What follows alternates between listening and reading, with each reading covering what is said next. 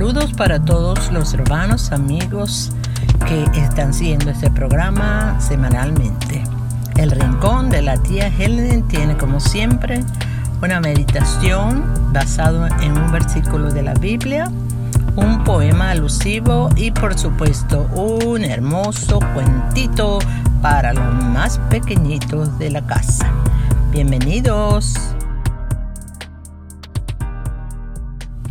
La meditación de hoy está basada en 1 Corintios 13, versículo 7, que dice así, Tener amor es sufrirlo todo, creerlo todo, esperarlo todo, soportarlo todo. Aprendí muy temprano en la vida que el amor duele. Fui separada de mis padres y hermanas cuando apenas tenía un año y medio de edad. Mi vida como la vida de muchos otros niños en este mundo, no fue una vida llena de felicidad y cuentos de hadas. Por experiencias vividas me protegí del amor, pues cuando amas de verdad sufres. Es ilógico, pero cierto. Todos los humanos queremos la parte del amor que nos hace sentir mariposas en el estómago o vértigos por placer. Lamentablemente para nosotros, el amor conlleva una gran parte de sufrimiento, aunque esto sea incompatible. Es posible que los divorcios se hayan multiplicado por la errónea postura de creer que en el matrimonio solo hay luna de miel. Leí en algún lugar esta frase que me impactó bastante. Esta frase dice, el mayor acto de amor en la historia estuvo lleno de sufrimiento, la cruz. Jesús descendió del cielo para que nosotros no bajáramos al infierno. Él nos ha mostrado el camino hacia la eternidad y nos muestra ese camino con amor eterno. Hoy no le temo al amor, especialmente al amor de Dios, aunque muchas veces no lo entienda. Él sabe muy bien por qué en ocasiones cierra una puerta o por qué, a mi parecer, tarda tanto en responder a mis plegarias. El amor y el sufrimiento van de la mano. Sin embargo, el sufrimiento en amor nos, nos hace partícipe en una minúscula parte del amor demostrado en la cruz. Cristo nos ama aún sin ser amado por nosotros. Qué grandioso sería que correspondiéramos a ese amor y aceptáramos el regalo del perdón de nuestros pecados que Él compró con su preciosa sangre en una cruz.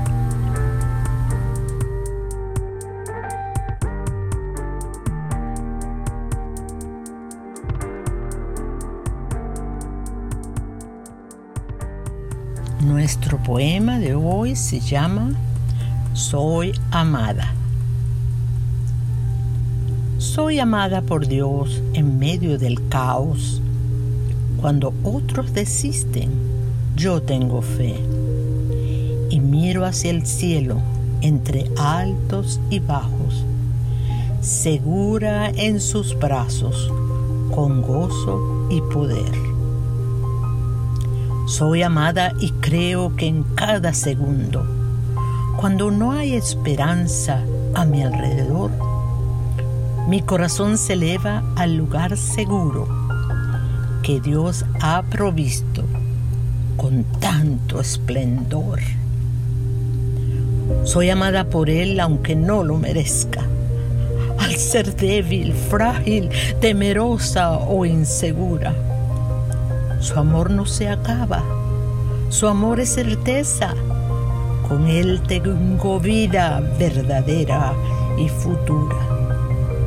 Soy amada por Dios y su gracia me envuelve, cual tierno bebé que su madre protege, como el niño Jesús en un viejo pesebre. Soy amada por Dios y ese amor nunca muere. Soy amada, soy amada, soy amada por Dios.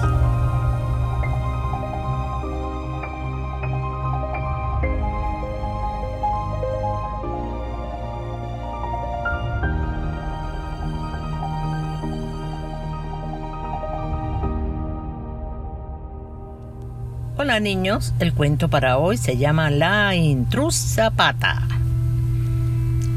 La paz de aquel hermoso patio se vio de pronto interrumpida cuando Coco comenzó a ladrar desesperadamente. La intrusa pata llegó volando y comenzó a caminar alrededor de la piscina como si ese fuera su patio. Coco le gritaba, vete de mi casa. Y lo hacía intensamente, con mucha pasión. Ese era su patio, su piscina y su casa. Y ella estaba defendiendo su territorio. La intrusa pata caminó despacio, tranquila, como si no fuera con ella o como si estuviera sorda.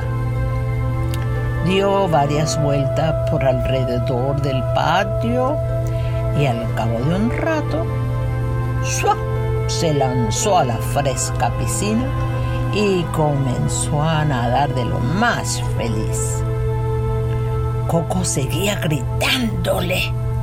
Corría de un lado a otro para alcanzar a la intrusa al otro extremo de la piscina.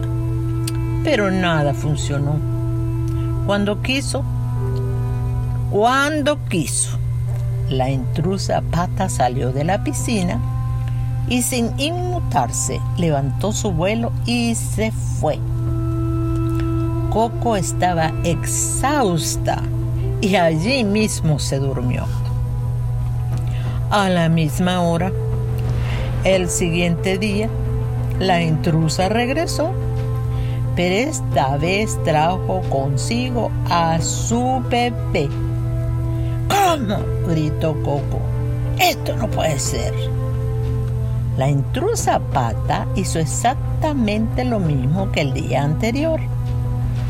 Coco se acercó un poco más a ella para espantarla, pero la pata se acercaba a su bebé para protegerlo y seguir disfrutando del jardín. De nuevo, ¡suam! se lanzó a la piscina con su bebé para nadar y disfrutar mucho. A Coco no le valió gritar, exasperarse ni correr. Finalmente, y al ver que las intrusas no se iban, Coco se tendió a la orilla de la piscina para verlas nadar. Después que disfrutaron su día, levantaron vuelo para nunca más volver. La enseñanza de este cuento es, hay días que son difíciles, pero depende de nosotros cómo vamos a vivir ese día, porque los problemas vienen, pero los problemas también se van. Vamos a hablar con Dios. Amado Padre Celestial, enséñame a enfrentar las dificultades de los días difíciles. En el nombre de Jesús. Amén. Muchas gracias por la atención que me han prestado este programa en este día.